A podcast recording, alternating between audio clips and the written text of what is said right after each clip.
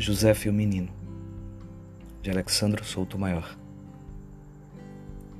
As paredes continuavam encharcadas, porém não tinham mais o azul e o branco da longa promessa que fizera Nossa Senhora da Conceição. Eram amarelas aguadas, sem pestanejar, sentia a ausência do retrato solitário esmaecido de Dona Josefa.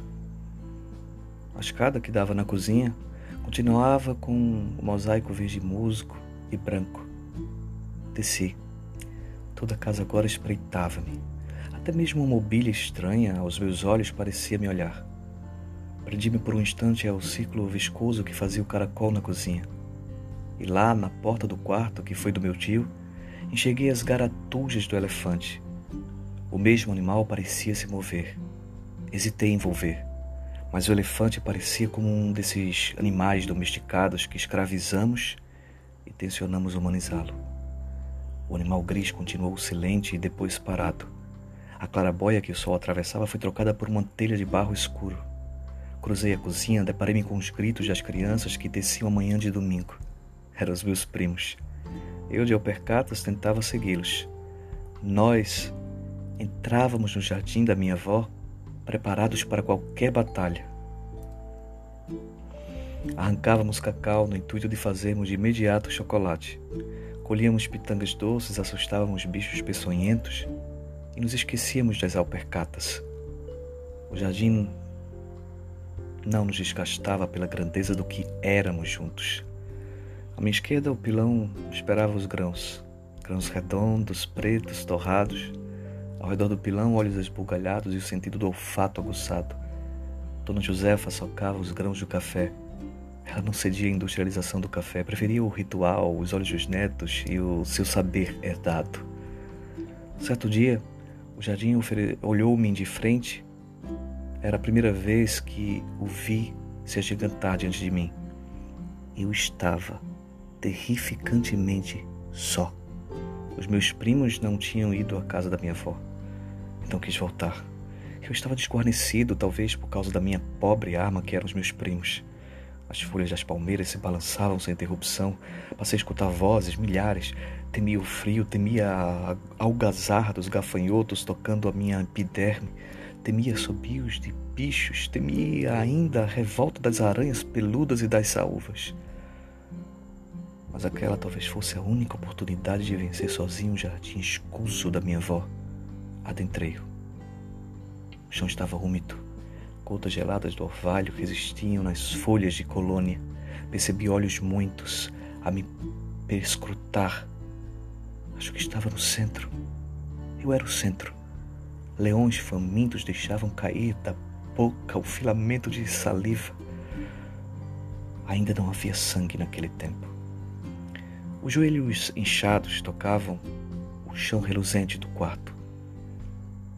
Um pouco acima dela, um oratório enfunado de flores silvestres e de anjos. A Santa Coroada ficava ao centro. Dona Josefa se emoldurava naquele instante de fé, refletindo a devoção de Abraão. Sempre às seis horas, os sinos dobravam e a minha avó não atendia ninguém. Apenas tomava o lugar de Abraão e de Isaac.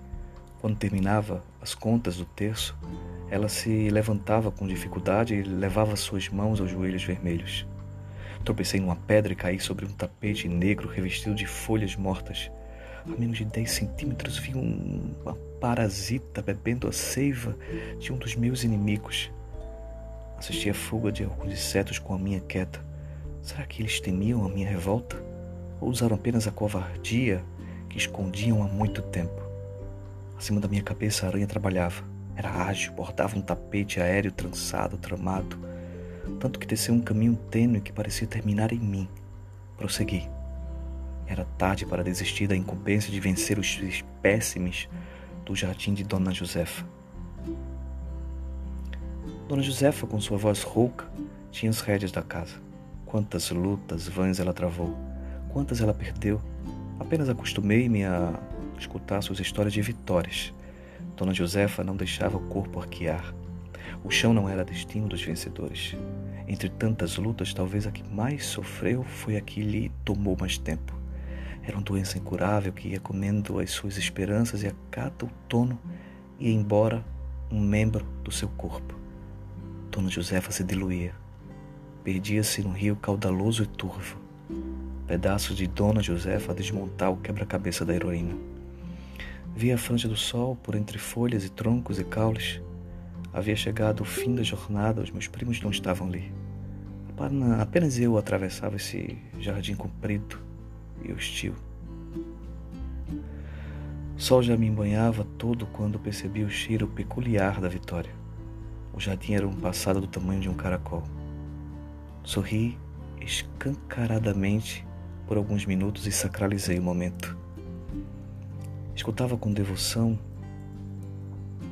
que alguns conhecidos e filhos falavam de como ela havia bordado a vida Dona Josefa havia suportado inúmeras cirurgias, suportou a solidão de viver sem o seu sempre companheiro por poucos e infinitos anos. Suportou a morte de filhos pequenos, não nascidos e grandes. Antes de partir, ofertou a cada filho um sacrifício seu. Isso se desdobrou em gestos e palavras perenes. De repente, passeou pelo hospital um cheiro que não era o de éter, mas o cheiro de café torrado que tomou as nossas harinas e nos fez lembrar dos felizes dias de domingo. A a casa agora estava alugada. O inquilino generoso ainda estranhava minha presença ali.